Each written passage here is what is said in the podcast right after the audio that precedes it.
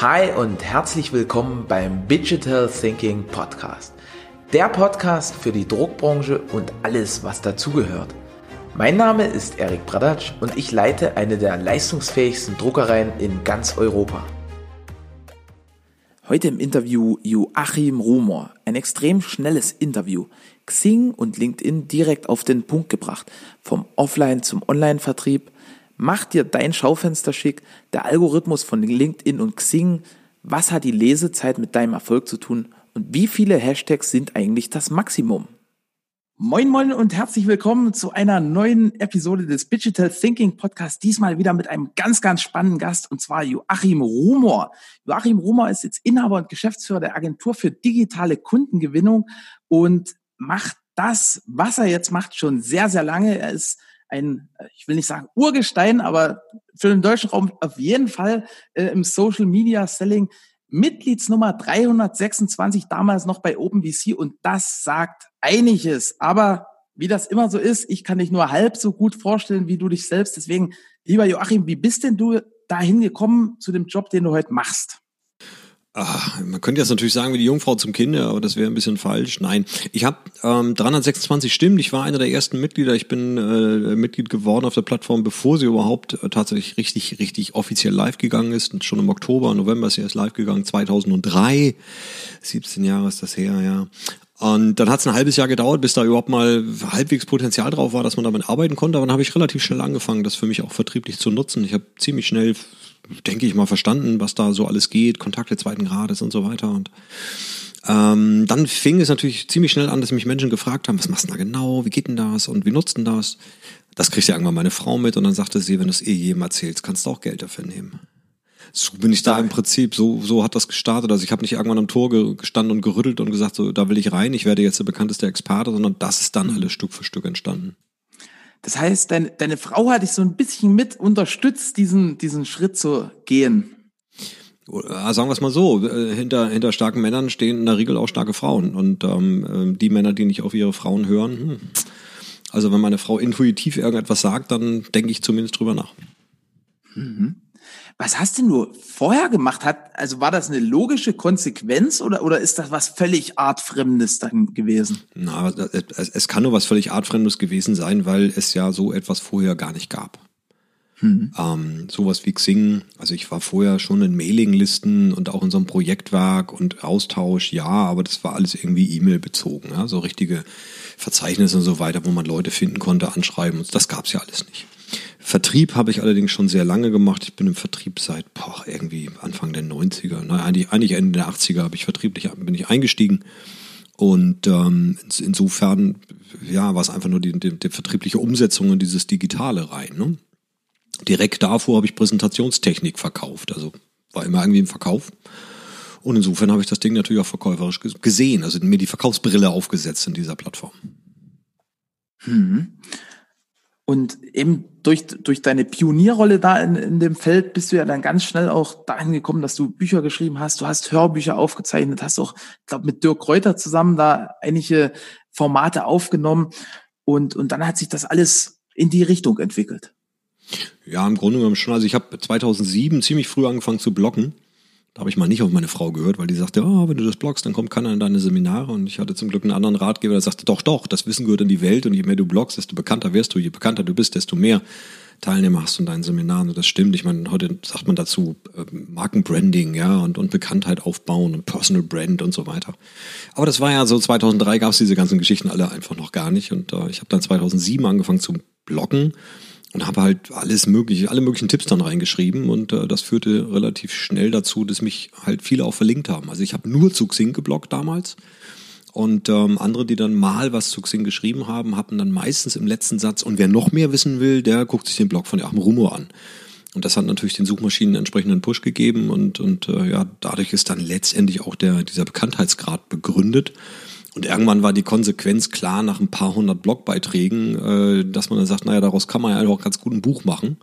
Also da bin ich ein bisschen blauäugig reingegangen. Ich habe gedacht, ach, ich packe einfach alle Blog-Einträge rein mit den Überschriften, mache daraus eine Kapitelverzeichnis und fertig.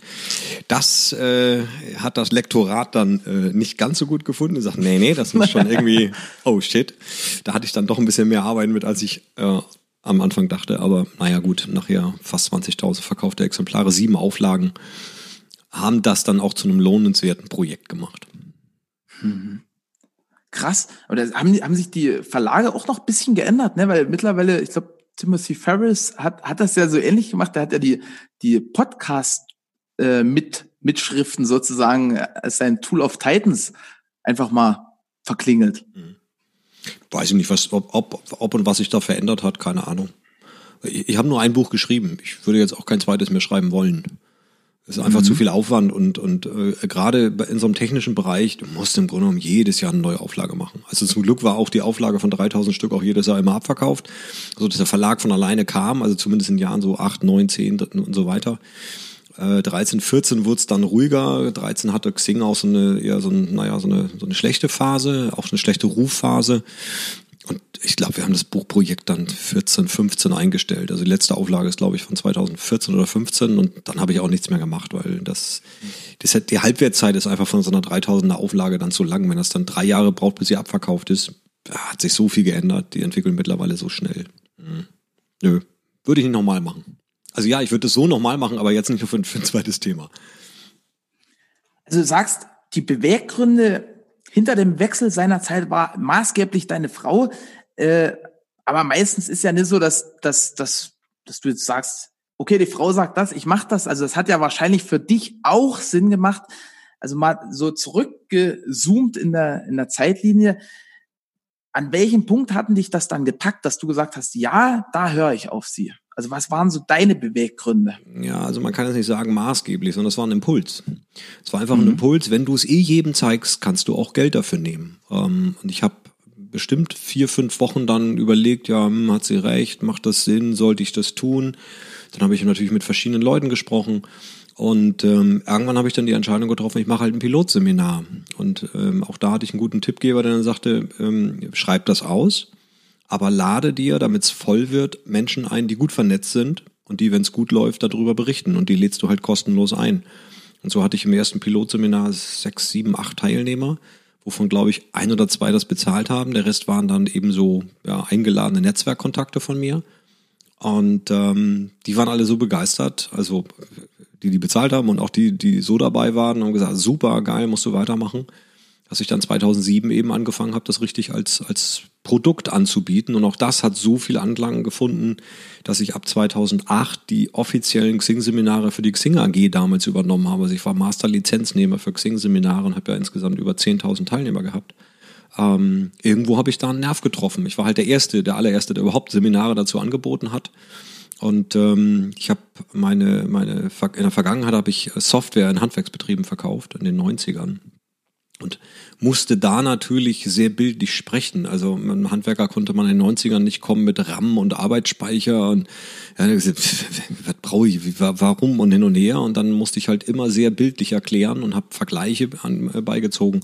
Und so habe ich es auch immer bei Xing gemacht und mache es heute noch. Also dieses Beispiel, das Profil ist wie ein, wie ein Schaufenster eines Ladengeschäftes, wenn du es mal irgendwo gelesen hast das, das, diese Ursprungsbild habe ich entwickelt. Also ich habe es als allererstes mal ins Internet so reingeschrieben. Das ist jetzt natürlich mhm. keine, keine geistige Schöpfungshöhe, dass man sagt, so ja, auf die Idee können natürlich auch andere kommen. Aber solche Bilder entwickle ich halt immer wieder. Oder wenn ich jetzt Xing und LinkedIn vergleiche, dann spreche ich immer von dem grünen und dem blauen Bus. Ja, du kannst von beiden, mit beiden nach, von A nach B fahren, aber der eine hat halt BTX und der andere hat halt Netflix.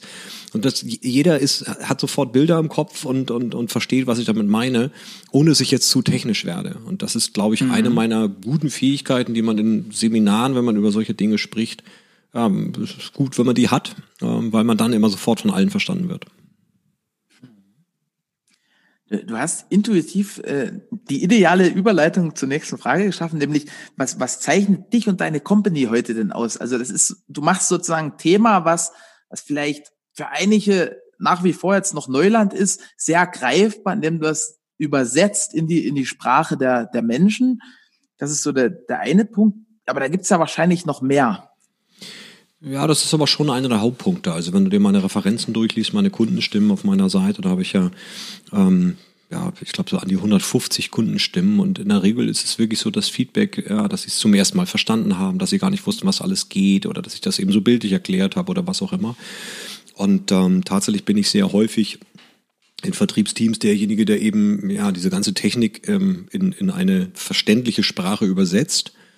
Und vor allem, das habe ich auch schon mehrfach gesagt, ich bin kein ausgebildeter Trainer, ich bin per se Verkäufer.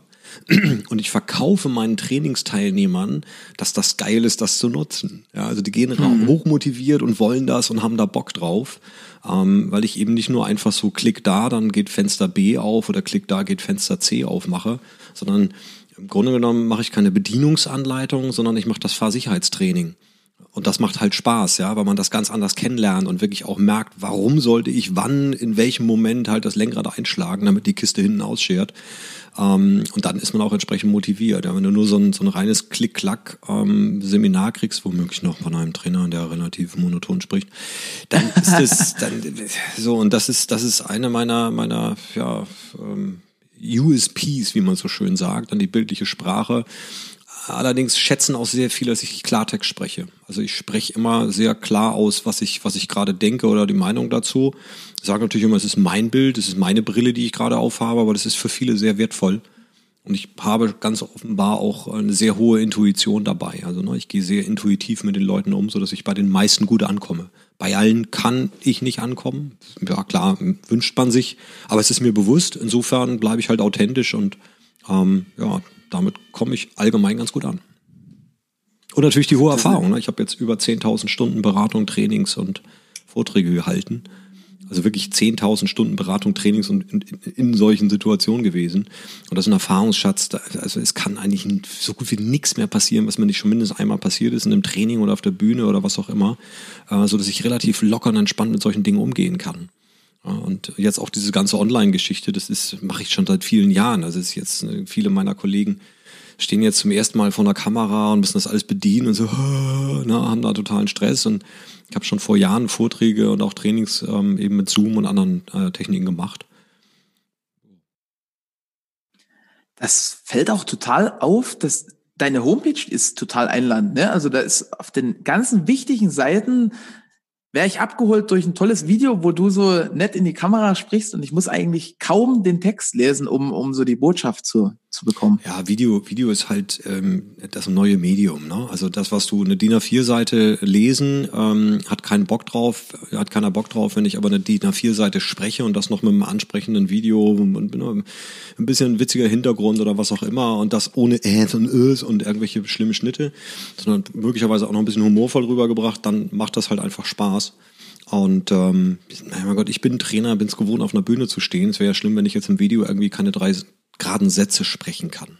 Und ich schneide mhm. auch keine Videos. Also es, wenn ich manche YouTube-Stars dann sehe, wo wirklich jede Pause rausgeschnitten ist und ständig ruckt der Kopf. Also die sehen ja auch immer, die, stehen, die sitzen auch immer sehr steif, damit man die Schnitte nicht sieht. Ne? Also ja. die bewegen sich kaum.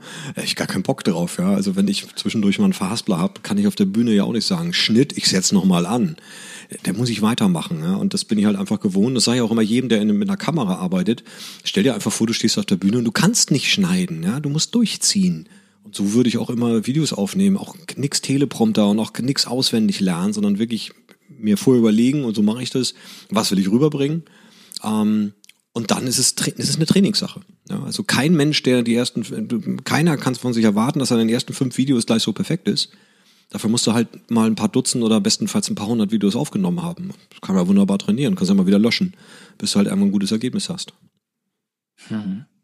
Also irgendwie, wir, wir sind entweder super cool connected oder hast du dir irgendwie meine Fragen äh, vorher organisiert? Weil, ja, es ist krass. Das ist wirklich der Hammer, weil was sind so deine Top drei Tipps und Tricks? Also ich entnehme dem, was du jetzt gesagt hast, wirklich so Fokus auf, auf Videos, ähm, auch gucken, dass, dass das möglichst authentisch ist. Was, was sind noch so Tipps und Tricks aus deiner Sicht für Leute, die jetzt vielleicht neu bei LinkedIn oder anderen Plattformen sind? Ja, wenn du ganz neu bist, fängst du natürlich nicht gleich mit Video an. Also wenn du, wenn du ganz neu bist, ist der, ist, sollte der allererste Schritt immer erstmal sein, ein wirklich sauberes, authentisches, aussagekräftiges, vollständiges und gutes Profil aufzusetzen. Also mit was da manche Leute am Start sind, das ist immer wieder erschreckend. Ähm, also sich wirklich mit der Funktionalität vertraut machen und, und vernünftige Inhalte reinsetzen und immer sich über die Fragestellungen Gedanken machen, die der, in der Regel hat ein Profilbesucher immer die gleichen Fragestellungen. Ja? Ich will erstmal wissen, bin ich hier überhaupt richtig? Ist das was für mich? Kann ich das gebrauchen? Da, da brauche ich bei manchen, ja, finde ich die Antwort gar nicht, ja, weil ich gar nicht auf dem ganzen Profil nicht verstehen kann, was sie eigentlich wirklich anbieten. Das zweite ist, gibt es hier eine Lösung? Ja? Was, was, für eine, was, was für Lösungen werden hier angeboten? Und dann will ich in der Regel noch wissen, hat derjenige Erfahrung und, und, und, und äh, ja, ist er empfehlenswert? Also ne, kann ich ihm vertrauen? Ähm, dazu baue ich unten Empfehlungen auf. Das kann ich natürlich nicht am Anfang, muss ich, muss ich sammeln. Aber auch Erfahrung, dass man mal schreibt, wie lange macht man das schon? Hat man vielleicht Referenzen und so weiter? Also da muss noch mal ein bisschen Futter rein in die Geschichte. Und das Zweite, was man dann tun sollte, weil es bringt ja nichts, wenn ich jetzt ähm, Profil habe und dann anfange, ein Video zu posten, wenn ich keine Follower habe, also wenn ich keine Kontakte habe, die dann diesen Content letztendlich auch wahrnehmen. Das heißt, erster Schritt Profil, zweiter Schritt ganz klar erstmal die bestehenden Kontakte, die ich habe, gucken, sind die auf LinkedIn und wenn ja, mich erstmal mit denen vernetzen, weil mein Content wird immer oder wir alle werden in der Regel immer nur Content ähm, sehen und auch beachten, oder eher Content sehen und beachten von Menschen, die wir kennen, die wir vielleicht sogar persönlich kennen. Also wenn ich die Auswahl habe zwischen drei Videos, gucke ich mir das Video an von einem Menschen, den ich kenne und nicht von jemandem, wo ich überhaupt nicht weiß, wer das ist. Ähm, insofern fange ich immer erstmal im Netzwerkaufbau, sage ich immer erstmal Leute, die Leute, die ihr kennt, von früher, äh, privat, aus dem Unternehmen, was weiß ich auch immer, äh, eure Kunden und so weiter, alle, die ihr findet, vernetzen. Und zwar nicht einfach nur Klick, äh, hinzufügen, sondern bestenfalls auch einen kleinen Text schreiben. Ja, kurz sagen, Mensch, schön, dass ich sie gefunden habe, auf deinem Profil oder ihrem Profil gesehen, das und das. Ja, gefällt mir oder ich habe hier noch einen Tipp oder äh, was auch immer. Viele Grüße, freue mich, wenn wir vernetzt bleiben, weil ich finde diese ganzen leeren Kontaktanfragen, ja klar, alle wollen sie irgendwie schnell fertig werden und klick, klick, klick. Was mache ich, wenn mich jemand fragt ohne Text und ich kenne ihn ja, dann bestätige ich halt. Ich schreibe aber immer noch Text zurück, ja, weil ich einfach sage, wir müssen noch kommunizieren. Ohne Kommunikation, es, es reicht ja nicht, wenn wir einfach nur Klick, Klick machen. Und vor allem bewirke ich damit, wenn ich dem anderen Zeit schenke, dass er mir wahrscheinlich Zeit zurückschenkt. Das nennt man Reziprozität oder auch Dankesschuld im Vertrieb. Ja, da gibt es so verschiedene Begriffe oder wie man in den Wald hineinruft, so schreit es auch hinaus. Worüber sich aber die meisten tatsächlich immer wieder merke ich, dass sich keine Gedanken darüber machen. Die wollen immer alle haben, ja. Die wollen, dass man das Profil sich genau anguckt. Die wollen, dass man liked, dass man kommentiert und so weiter. Und ich sage immer, und wie oft guckst du dir Profile an? Wie oft schreibst du jemand? Wie oft schreibst du Kommentare? Ja, nicht so oft, habe ich keine Zeit für. Ich sage ja, nein, erwarte auch nicht, dass es andere bei dir tun. Punkt. Also ich muss doch immer erstmal bereit sein zu geben und dann kann ich was bekommen. Aber es funktioniert doch nicht, dass ich immer nur was bekommen will. Also dann, dann bin ich Blutsauger und Blutsauger mag keiner. Ich mag keine Blutsauger, ich mag nur Blutspender. Und die spenden erstmal, bevor sie was bekommen. So, und wenn ich das dann aufgebaut habe, sprich mein Profil habe, mein Netzwerk aufgebaut habe, dann kann ich mit Content anfangen. Und ja, Video kann ein guter Content sein, wenn es ein guter Content ist. Hm. Ja, also wenn ich Videos poste, dann sollten sie auch wirklich gut sein ähm, und, und wirklich auch ähm, ja, schnell auf den Punkt kommen, nicht zu langatmig. Also ich sehe manchmal Videos, die sind dann so zehn Minuten lang, dann dauert es dann erstmal vier Minuten irgendwie, ja, und heute ist ja, wie ihr seht, hier bei mir Regen und dies und das. Und dann denke ich immer so, Alter, wir sind hier im Stream. Ich habe hier noch ungefähr 100 weitere Postings von irgendwelchen Leuten, die mich vielleicht interessieren. Und ich soll jetzt für dich 15 Minuten meiner Zeit opfern. Und davon raubst du mir 10 Minuten, weil irgendwas da drin ist, was mich auch nicht interessiert. Also sowas kann man dann verlinken. Also wenn, dann macht man einen kurzen Teaser. Und nicht umsonst gehen auf LinkedIn ja maximal 10 Minuten lange Videos. Also die wissen ja auch warum. Ui, hier fährt gerade ein Feuerwehrwagen rückwärts vorbei. Was ist denn hier los? Und zwar ein richtiger Mannschaftswagen. Und ich sitze in der Sackgasse. Heieiei, und immer noch mit Blaulicht. Na egal. Äh, ich habe die gar nicht kommen sehen. Ja, ich bin hier mitten in der, in der City von Mölln, der Eulenspiegelstadt, eine der schönsten Kleinstädte der, von Deutschland. So viel Zeit muss sein, also immer ein bisschen äh, Heimatliebe und Werbung gerne mit rein. Ähm, und ich bin hier direkt in der Einkaufszone und äh, deswegen so, so ein Feuerwehrwagen, der hier rückwärts irgendwie rangiert, ist relativ ungewöhnlich. Sorry Unüblich, die, ne? Sorry für die Ablenkung. Also, Alles gesagt, super. Ich glaube, das ist auch ja, der, der Sinn von Podcast, dass da auch mal was passiert, was man nie so auf dem Schirm ja, hat, ne? Klar, ich liebe das auch mit dem Fenster. Ich hatte letztens ein Interview, da, also ich habe so, so, so, eine, so eine Abschirmung am Fenster, dass man nicht direkt reingucken kann. Ich bin im Interview und guck so Richtung Fenster und plötzlich hüpft da immer einer so hoch, aber nur so ganz kurz, ja, und will immer reingucken. Das hat mich so abgelenkt, aber ich habe es komplett drin gelassen, weil es war einfach auch total lustig. Okay. Ja, einfach ein Fremder, der wollte dir äh, in die Ja, ja, der wollte gucken, oder? unbedingt sehen, was jetzt hinter diesem Milchglas ist. Ja? Also was heißt Milchglas? also ich habe so so einen Kleber, der eben das ganze so einen Blue-Effekt aufs Fenster setzt, dass man eben nicht durchgucken kann, weil äh, ich direkt auf Straßenniveau bin und die Leute, die hier vorbeilaufen, die gucken sonst ständig hier in meinem Büro und das will ich halt nicht immer. Ähm, wenn ich das will, Ist mache ich halt Fenster auf, ja. Und da war halt einer, der sprang dann immer hoch, um dann ähm, ja hier dann doch mal einen Blick rein zu haben. Passiert aber selten, war aber sehr lustig.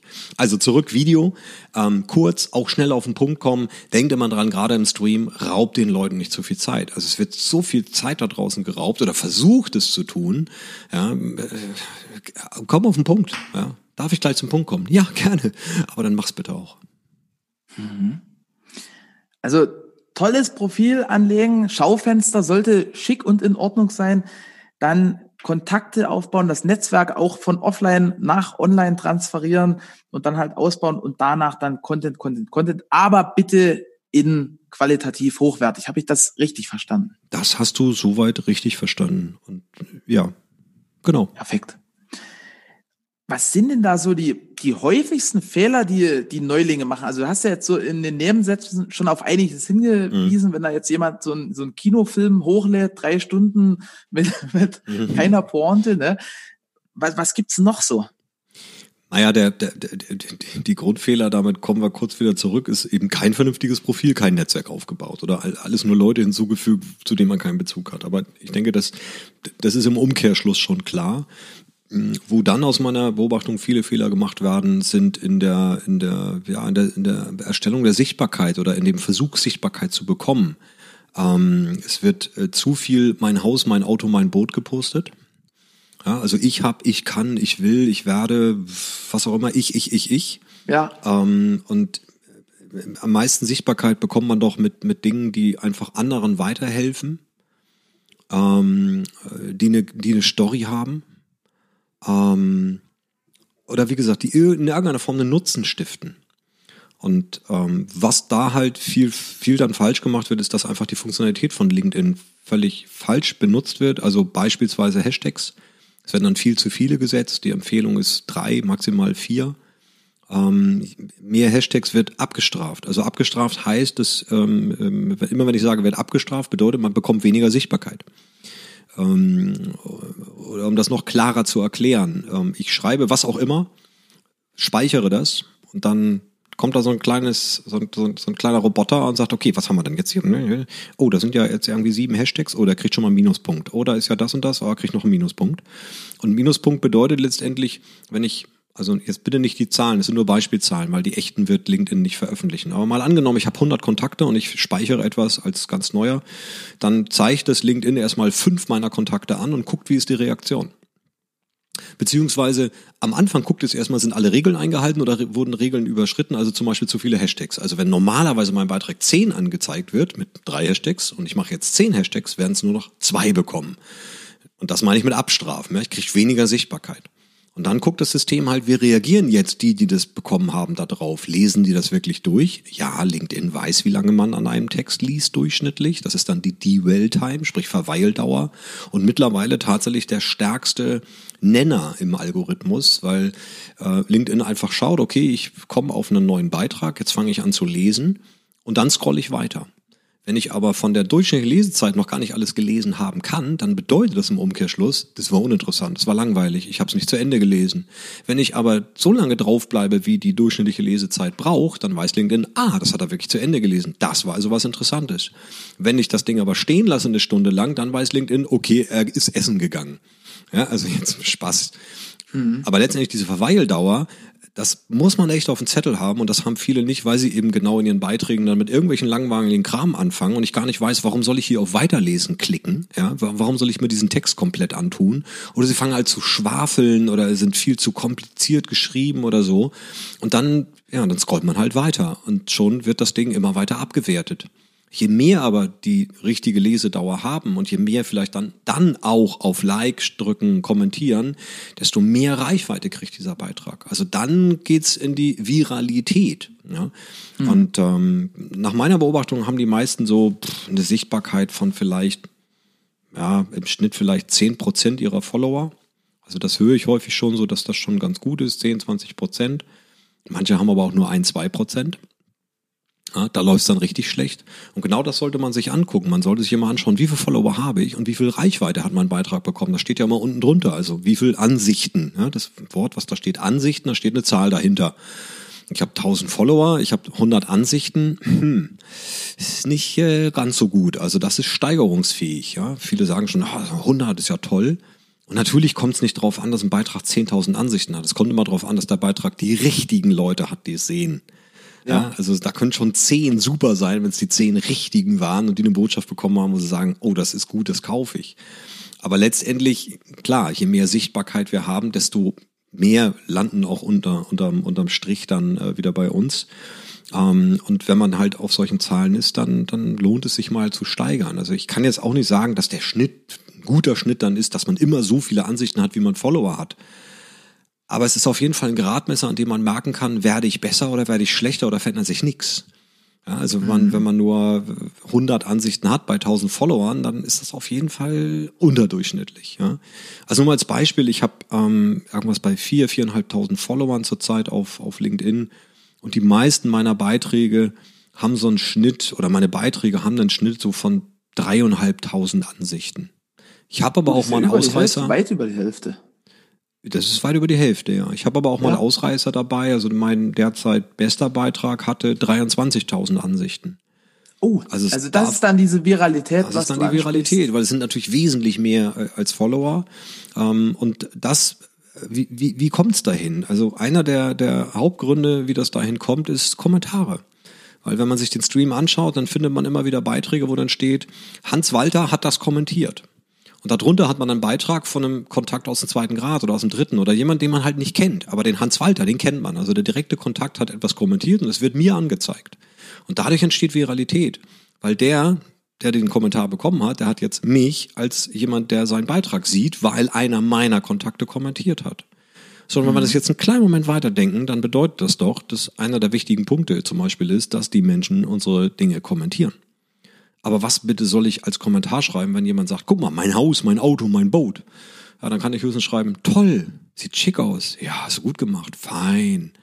Aber was soll ich sonst kommentieren?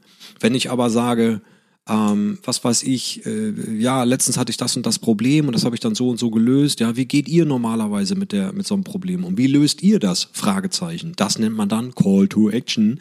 Sprich, ich fordere meine meine Follower oder meine Kontakte auf, zu kommentieren oder eben eben eine Aktion zu machen, wie zum Beispiel zu kommentieren. Wenn ich das schlau mache oder wenn ich es gut mache, habe ich wirklich bei jedem Beitrag immer einen Call to Action. Ja, und was man zum Beispiel wunderbar machen kann, ist wirklich die Community Fragen stellen. ich hatte jetzt zum Beispiel eine Software, die wurde umgewandelt in ein Abo-Modell und ich finde vom Pricing her ein unverschämt, einfach unverschämt. Tolles Produkt, nutze ich seit, seit Jahren. Ich wäre auch durchaus bereit, 10, 20 Euro dafür zu zahlen. Letztendlich ist es einfach nur so ein Screenshot-Ding, ja, mit ein bisschen Editor-Funktion danach. Und die wollen jetzt plötzlich irgendwie im Jahresabo 60 Euro haben. Heißt nochmal, habt ihr einen Vogel? Ja, das, das, das, das sind 5 Euro im Monat für so eine Winzlingsfunktion. Äh, die, klar, die brauche ich öfter mal, aber no way, ja.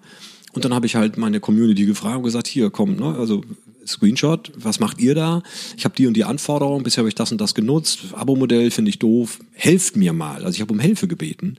Und ich hatte innerhalb von zwei, drei Stunden bestimmt irgendwie an die 20, 25 Kommentare, ja, dies oder hier oder mach doch das und ey, da gibt's doch die Standard-Tastenkombination, äh, das und das.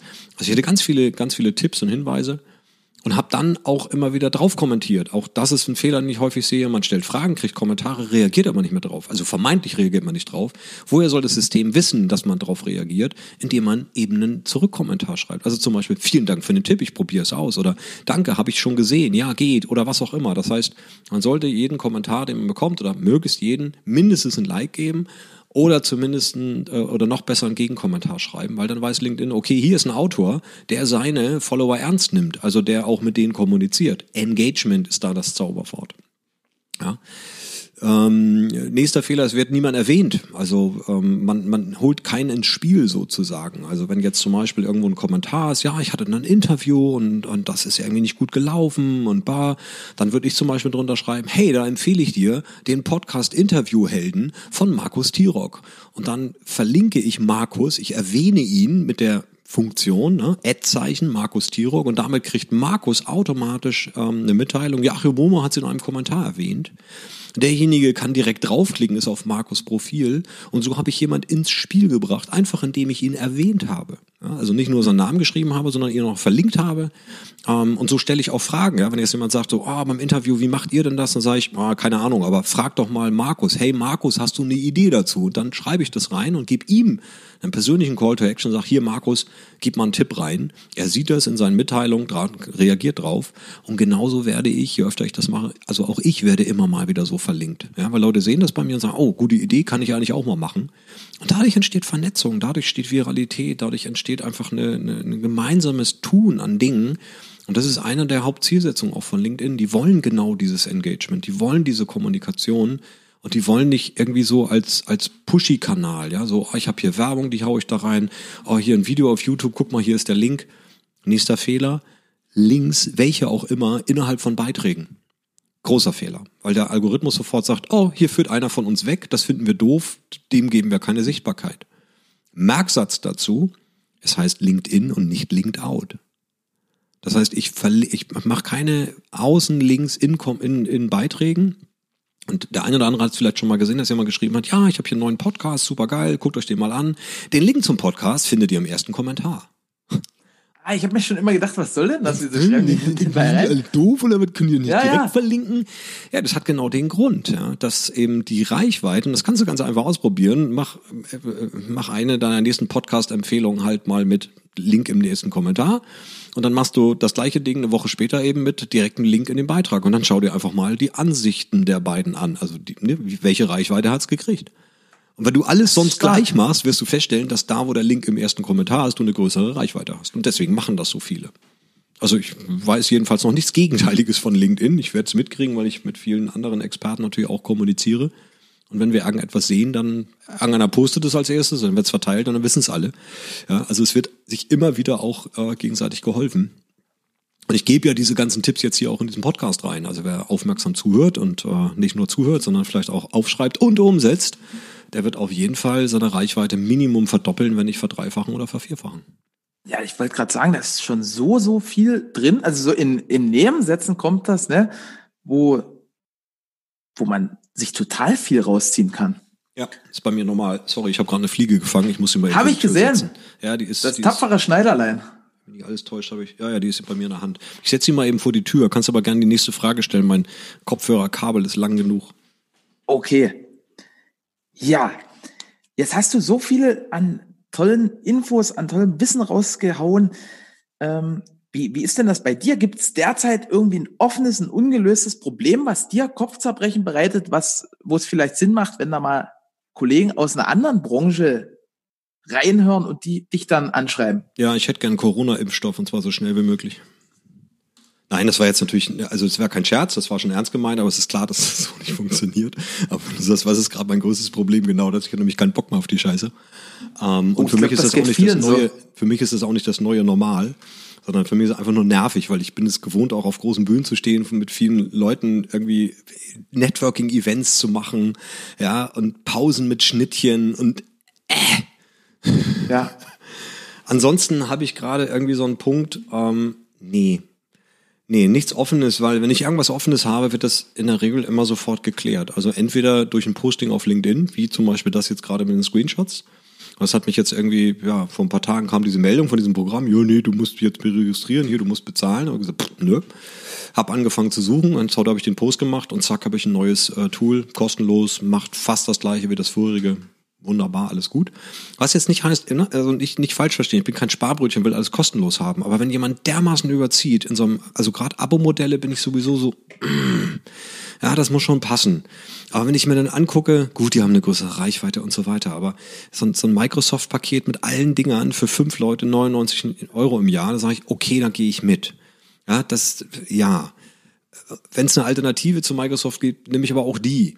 Ähm, mhm. Aber bei so einem Tool, was eigentlich nur eine Kleinigkeit macht, wo ich weiß, da gibt's noch mindestens 27 andere Tools und auch mit einem einfachen Bezahlmodell, dann zahle ich lieber einmal 10, 20 oder 30 Euro, bevor ich hier jetzt jedes Jahr irgendwie 60 Euro dafür abdrücke, für etwas, was vom, von der Verhältnismäßigkeit für mich einfach nicht passt. Ja. Bin ich total bei dir. So und sowas also, regel ich halt immer sofort und wenn es Dinge sind, die ein bisschen interner sind, dann habe ich ähm, zwei, drei Mastermind-Gruppen, ja, wo ich dann sowas auch riegel. Also insofern habe ich im Moment nicht wirklich irgendwas total offen.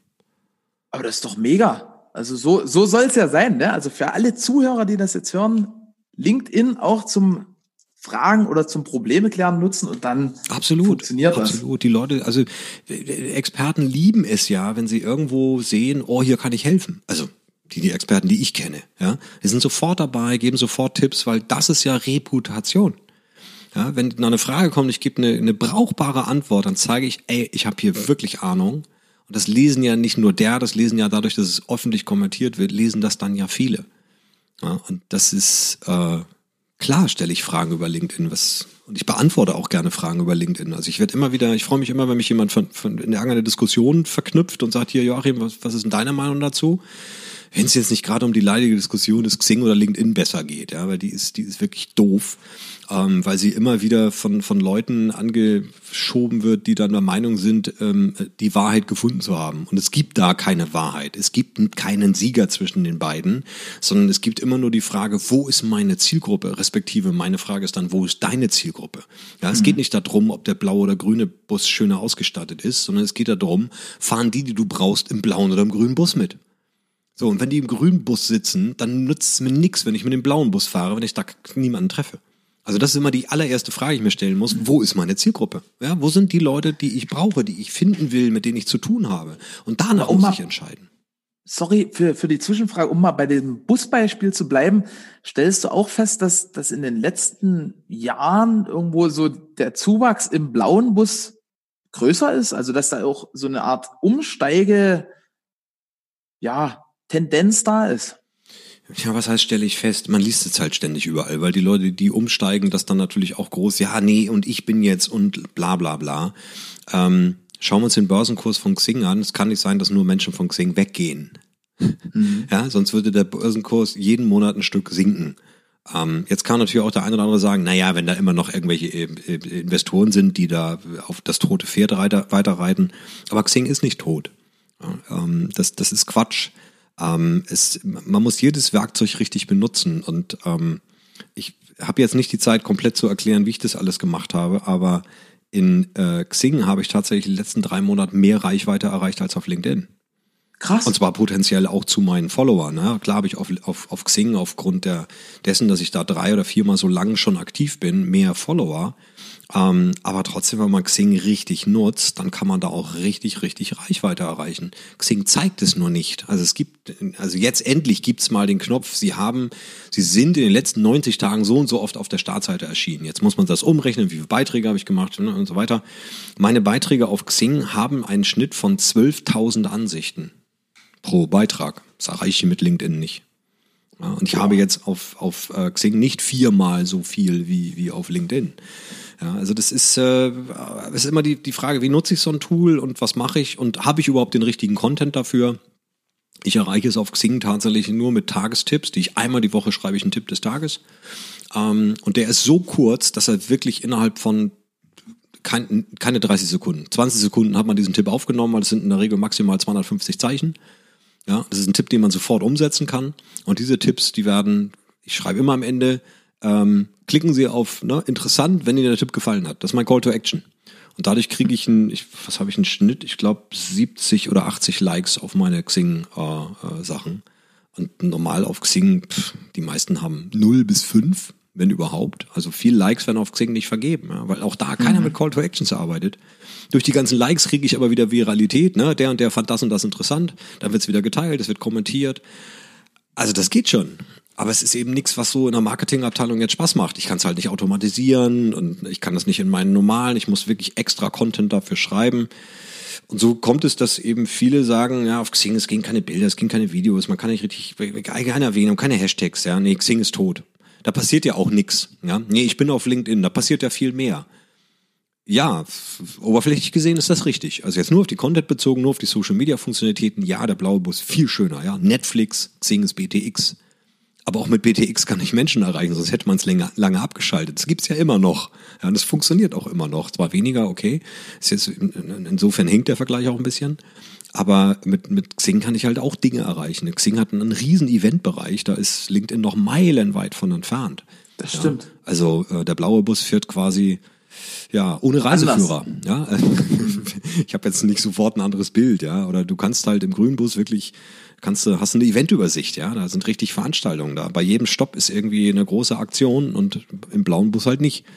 Ähm, kommt, die sind dabei. Wann die soweit sind, keine Ahnung. Also ne, deswegen ist es nicht schlechter, es ist anders. Aber wer viele Events macht und Events promoten will mit Ticketing und so weiter, der findet auf Xing, vor allem weil seine Zielgruppe da ist, ein wunderbares Tool. Und es wäre jetzt falsch zu sagen, ja, Xing ist tot, benutzt ja auch keiner mehr und so weiter. Das ist Quatsch. Top. Also auch hier wieder diese bildliche Sprache, mega, mega stark. Und jetzt sind wir so gut wie durch es kommt noch eine Überraschungsfrage, nämlich du hast ja gesagt, Anschreiben ist immer ganz, ganz, ganz wichtig und du hast ja sicherlich mit den vielen Kontakten schon viele Anschreiben, Anfragen über LinkedIn als auch Xing erhalten. Was war denn so deine Top und deine Flop Anschreiben, was, was dir so geschickt wurde? Also die, die Flops findest du auf LinkedIn tatsächlich zuhauf, ähm, weil LinkedIn leider die Möglichkeit hat, mit externen Tools drauf zuzugreifen und das Ganze durchzuautomatisieren. Und deswegen sind da, sind da jede Menge Glücksritter unterwegs. Also das ist immer so auch meistens die, die gleiche die gleiche Geschichte. Äh, äh, Hallo Joachim, ich habe gesehen, du bist auch ähm, ähm, in der Agentur oder du bist auch Coach oder was auch immer. Mhm.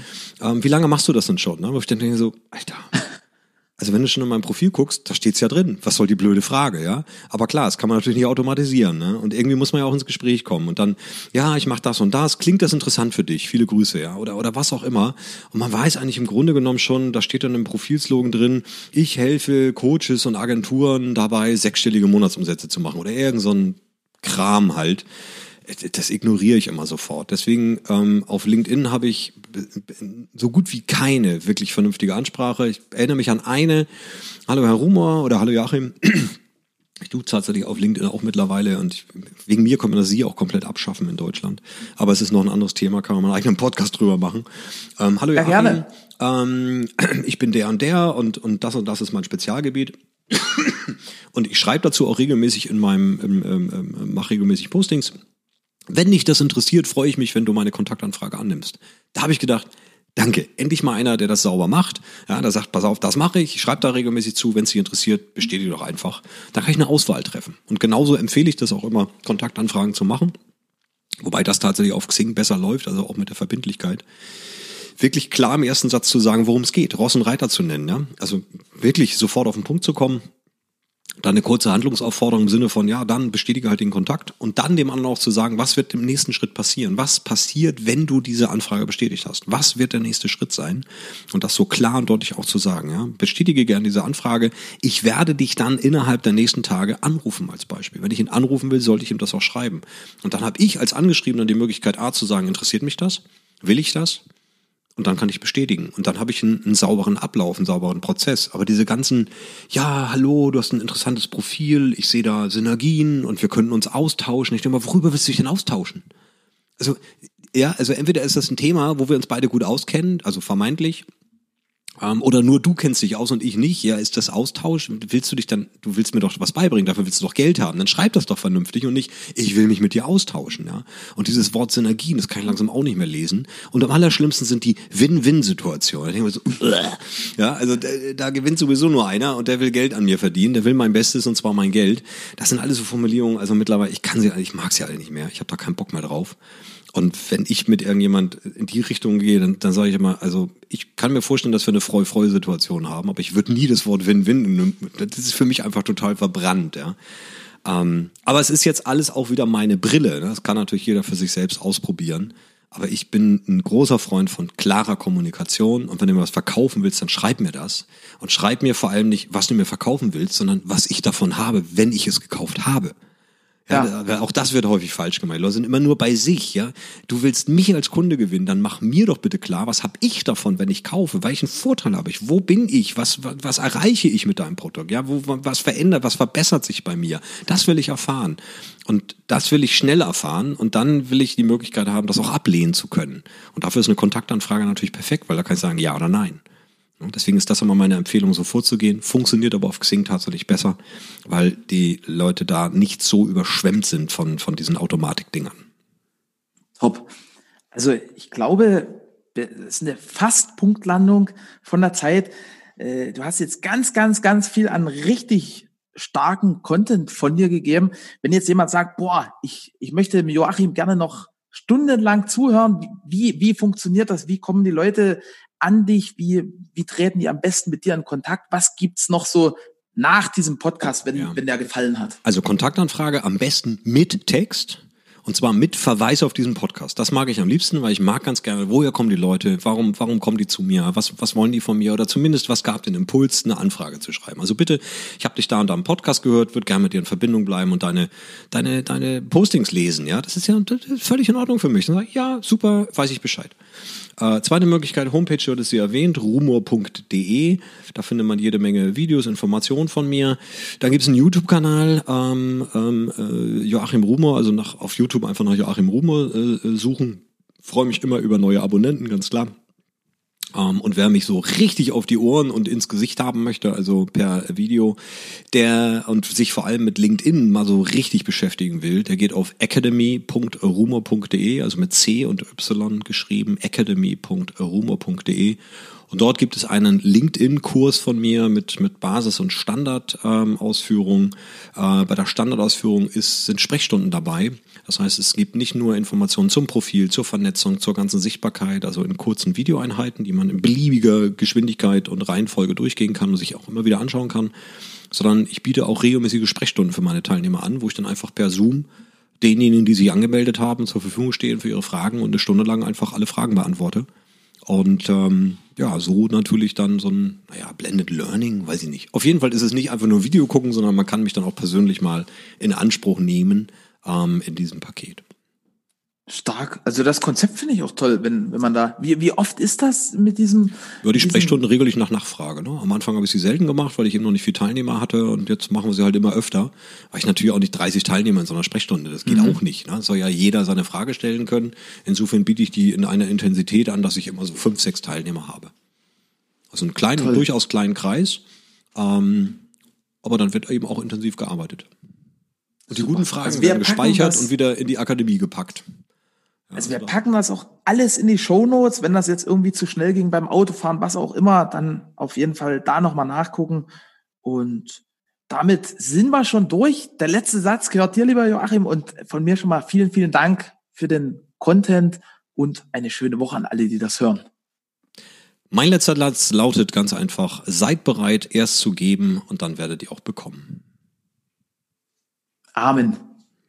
Das kann ich nur bestätigen. Vielen Dank an dich. Gerne. Danke dir. Ich danke dir fürs Zuhören und deine Zeit. Wir freuen uns, wenn dieser Podcast deine Welt ein Stück bunter gemacht hat.